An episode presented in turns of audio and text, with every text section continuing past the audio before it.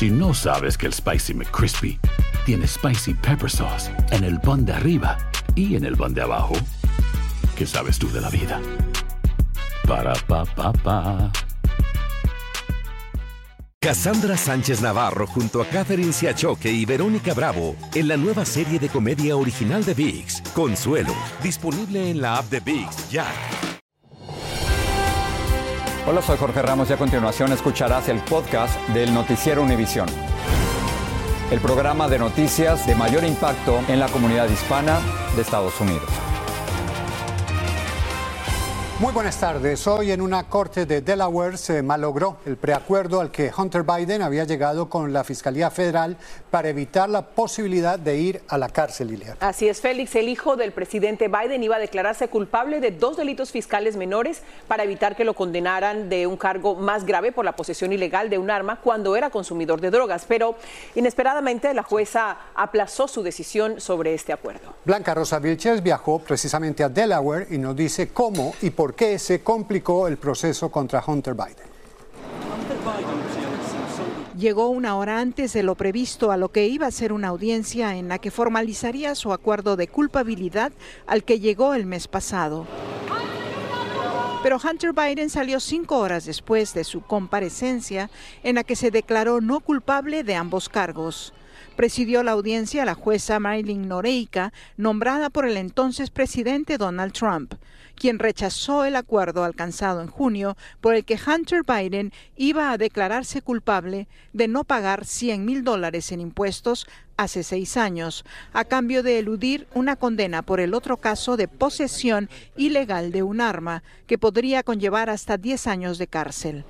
La disputa en los tribunales hoy era si el acuerdo inicial lo protegería de cualquier otro cargo en el futuro. Una persona sin antecedentes criminales como Hunter Biden no es fuera de lo común de que no le den encarcelamiento por estas clases de cargo, ni de lo de la pistola, ni lo del IRS. La vocera de la Casa Blanca dijo que este caso fue manejado independientemente por el Departamento de Justicia y con un fiscal nombrado por el expresidente Trump. Indica que todavía tienen mucho potencial para el enjuiciamiento, dice este republicano. Entiendo la política involucrada, debería haber algo de compasión por un padre y su hijo, dice este demócrata. Retractarse frente a una acusación y después salir a decir que no eres culpable cuando los argumentos están ahí demostrando que efectivamente se cometieron unos errores, finalmente envía el mensaje equivocado. Los republicanos insisten en que Hunter Biden consiguió un trato favorable como hijo del presidente, mientras el Departamento de Justicia avanza en las investigaciones sobre el expresidente Trump. Pero la investigación sobre su hijo no ha encontrado nada que implique al presidente Biden. La jueza le dio a los abogados 30 días más para explicarle por qué debería aceptar el acuerdo inicial cinco años después de haberse iniciado este proceso en contra de Hunter Biden, aún no está resuelto. En Wilmington, Delaware, Blanca Rosa Vilches, Univision. Por su parte, Rudolph Giuliani, ex abogado del Donald Trump, admitió que había difamado a dos empleadas del Departamento de Elecciones de Georgia. Las dos mujeres lo demandaron por calumniarlas como parte de la campaña de aliados para Trump para revertir los resultados de las elecciones presidenciales de 2020. Giuliani hizo la confesión en un intento por resolver la demanda que enfrenta. Vamos a pasar ahora a la frontera sur, donde decenas de migrantes protagonizaron una estampida por el puente internacional que une a Coahuila, México, con Eagle Pass en Texas. Agentes de ambos países actuaron rápido para frenar al grupo. Marlene Guzmán nos dice que el incidente refleja la frustración de estos migrantes que no pueden entrar a los Estados Unidos de manera regular. Escuchen y pongan atención. No hacen caso. Se volvió a armar un caos en plena división fronteriza cuando unos 60 migrantes, algunos con niños en brazos, corrieron hacia el lado estadounidense. Aunque no llegaron muy lejos porque agentes federales les bloquearon el acceso cerrando las cercas, dejándolos del lado mexicano. Algunos migrantes reclamaban que autoridades mexicanas los estaban agrediendo. Le, le tiraron un golpe al papá del niño y le dieron al niño, el papá del niño se puso furioso, eh, le dio unos golpes también al, al chico de migración, ahí se dieron entre ellos dos. Todo empezó por supuestos rumores que los hicieron dirigirse al puente internacional entre Piedras Negras e Eagle Pass. ilegalmente unos puentes internacionales intentando entregarse a las autoridades de inmigración estadounidense. Nos ingresamos porque incluso un chico de aquí nos mostró videos donde vimos gente pasando por el puente, pero en realidad fue totalmente falso. Alegan que miembros del Instituto Nacional Mexicano les dieron la opción de regresarse por el puente sin riesgo a ser deportados, pero ellos aseguran que al hacerlo los esperaban para llevárselos. Fue entonces que dicen se vieron obligados a cruzar el río y dormir del lado estadounidense a orillas del Río Grande hasta que amaneció y finalmente más tranquilos pudieron volver al albergue en Piedras Negras.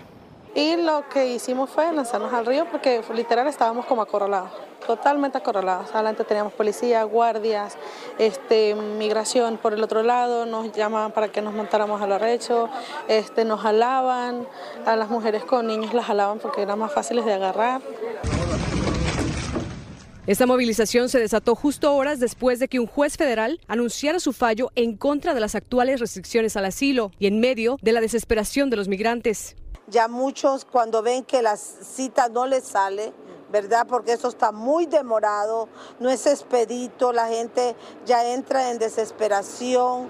Entonces, cualquier cosa que les digan ya ellos empiezan a creer. Hasta el momento, autoridades mexicanas no se han pronunciado sobre el incidente de ayer. En Piedras Negras, México, Marlene Guzmán, Univisión. Nueva York se llevó hoy un gran susto por el incendio y derrumbe parcial de una enorme grúa que estaba a la altura del piso 45 de un edificio en construcción. El accidente dejó varios heridos y muchos interrogantes sobre la seguridad de estos pesados equipos utilizados para este tipo de trabajo. Fabiola Galindo está en vivo desde la Gran Manzana con más detalles de este aterrador accidente. Gran susto, Fabiola, el que se vivió. Así es, Félix. Y a esta hora vemos trabajadores de construcción a mis espaldas limpiando lo que quedó de este desastre. Y el brazo de la grúa que se desprendió todavía se apoya en el andamio que está aquí a mi izquierda. Y es que fueron momentos de desesperación cuando vidrios y pedazos de concreto llovieron desde una altura de 45 pisos a eso de las siete y media de la mañana. Cuando el operador de una grúa notó que había un incendio en el motor, aparentemente. Esta grúa llevaba 16 toneladas de cemento y se dio y cayó desde una altura de 45 pisos chocándose con un edificio aledaño.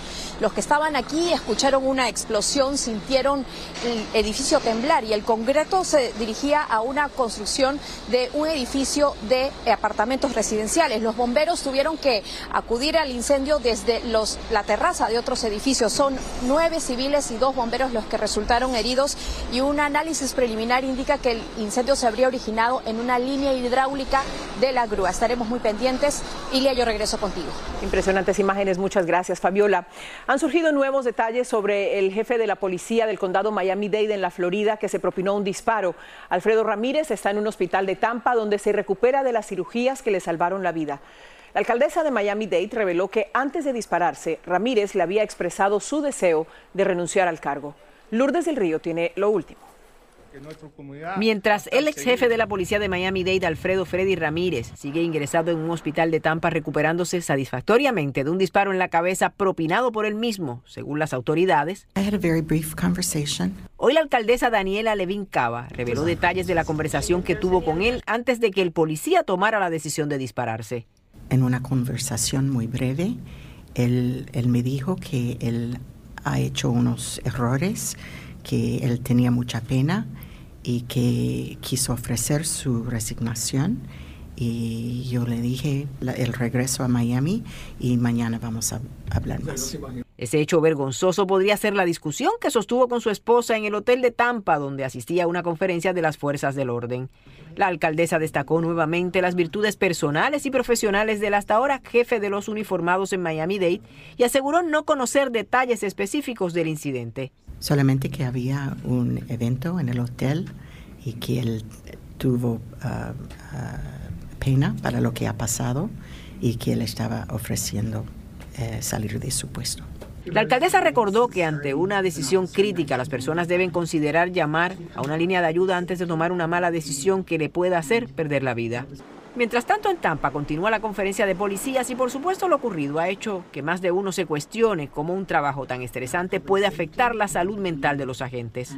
A veces esas son parte de las cosas que nos llevan a nosotros eh, cometer suicidio y es súper alto entre los militares y los policías. La investigación sobre este aún confuso incidente continúa. Lo que es un hecho es que el jefe Ramírez no volverá a ocupar su posición.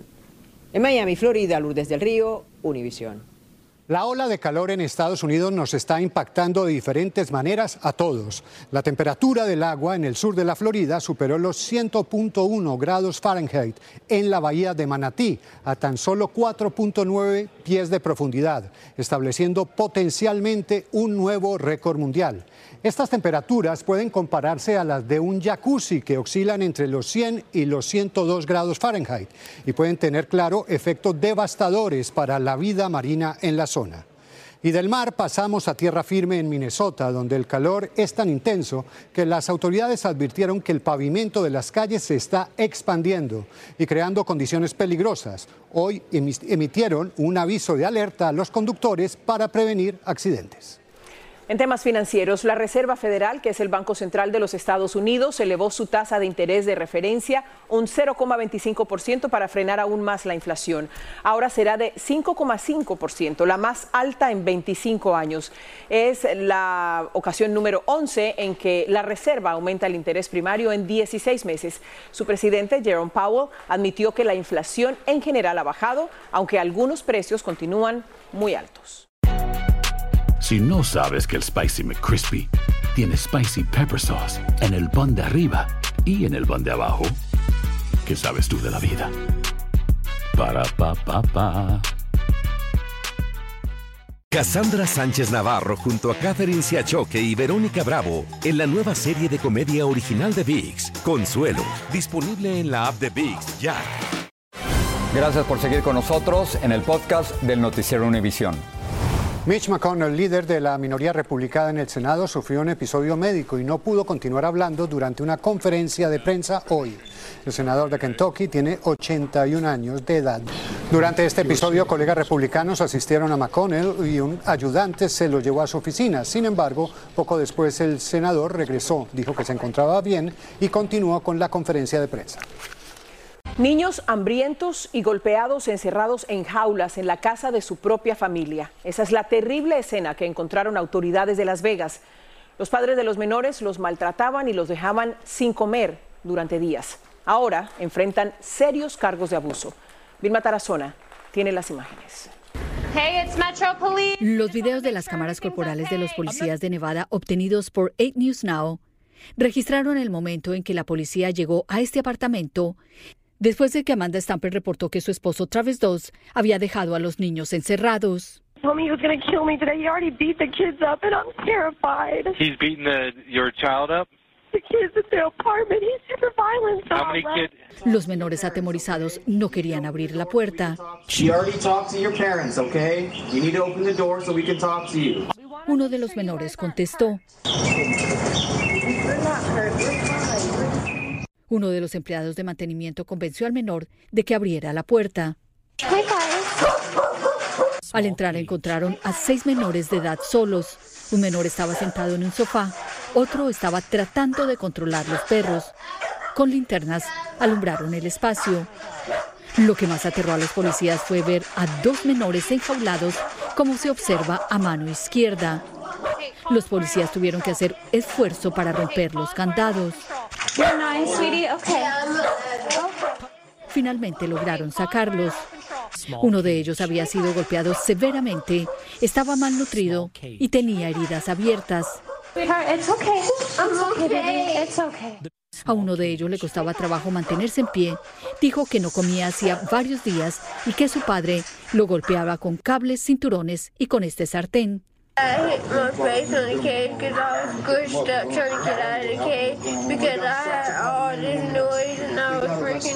Amanda Stamper y su esposo Travis Dose, de 31 años, fueron arrestados. Él fue acusado de decenas de cargos de abuso infantil y al menos dos de secuestro. Amanda Stamper fue acusada de siete cargos por abuso infantil.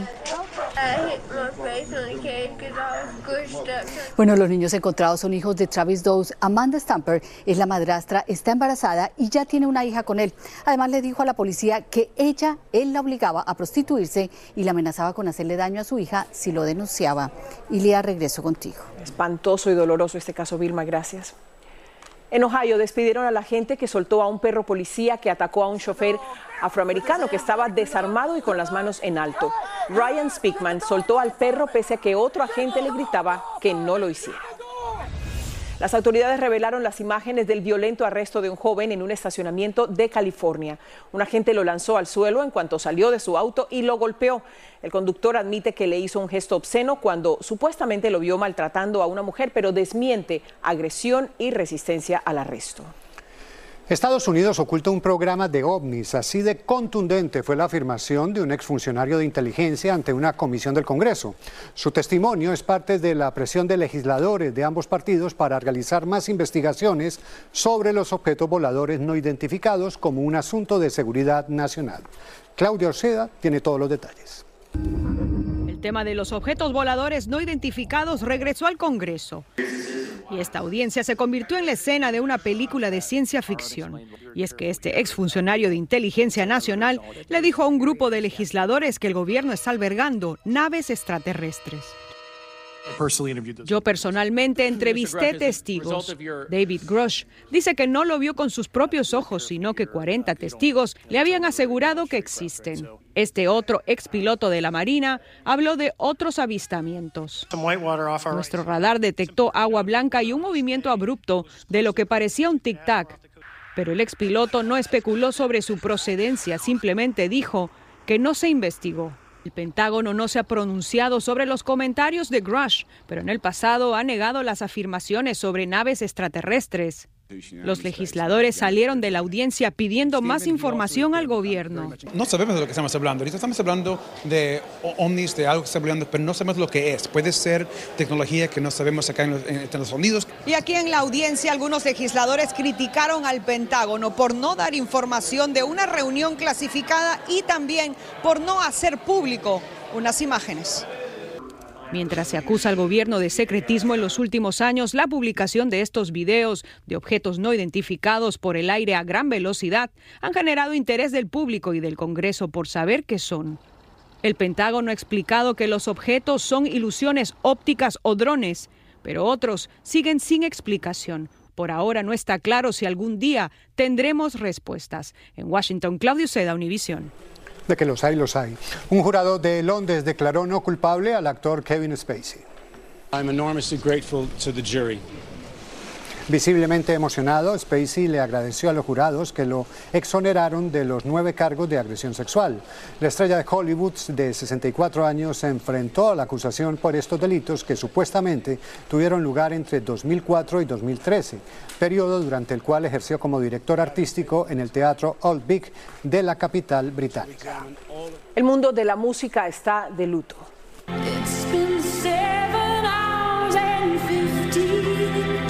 Falleció la cantante irlandesa Sinead O'Connor a los 56 años.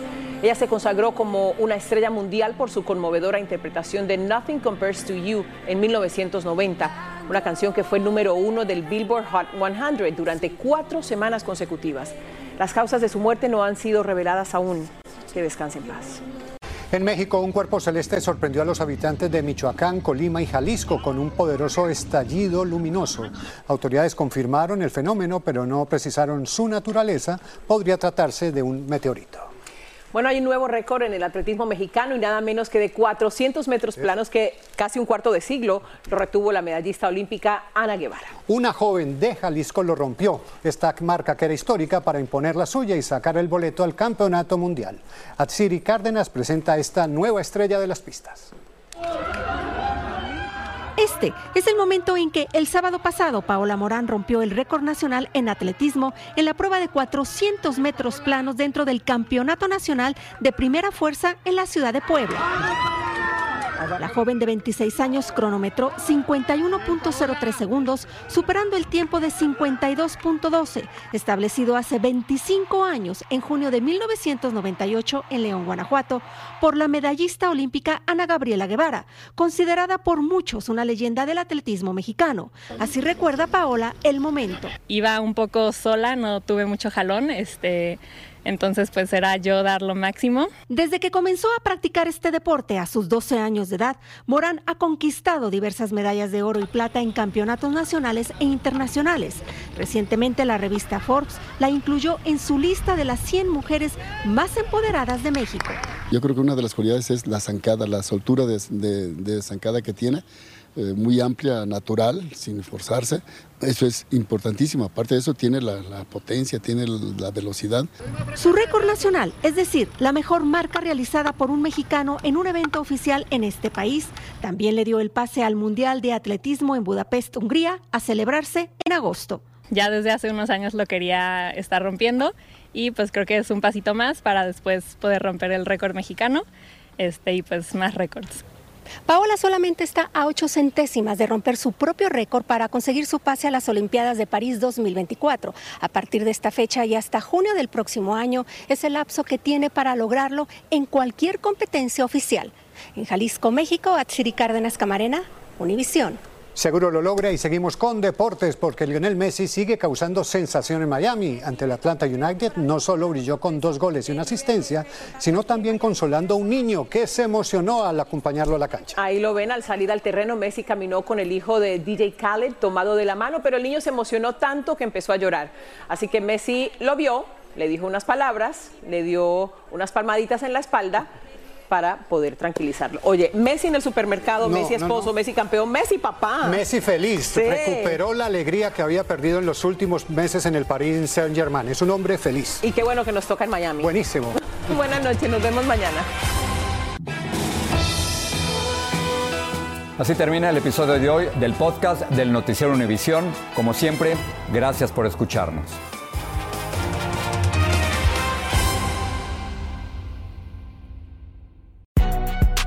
Si no sabes que el Spicy McCrispy tiene Spicy Pepper Sauce en el pan de arriba y en el pan de abajo, ¿qué sabes tú de la vida? Para, pa, pa, pa. JCPenney tenemos infinidad de regalos para el Día de las Madres hasta el domingo. Ahorra hasta 40% en todo Liz Claiborne y vístela de pieza a cabeza con la última moda. Además, aprovecha las ofertas Yes Please, con diamantes y piedras preciosas a 25 dólares para miembros de JCPenney Rewards. ¿Aún no eres miembro? Inscríbete. Es fácil y gratis. Y regálale a mamá todo lo que se merece. JCPenney. Vale la pena. Ofertas válidas hasta el 12 de mayo en selección de estilos. Aplican otras exclusiones. Joyería se excluye de los cupones. Detalles en la tienda jcp.com. Cassandra Sánchez Navarro junto a Catherine Siachoque y Verónica Bravo en la nueva serie de comedia original de VIX, Consuelo, disponible en la app de VIX ya.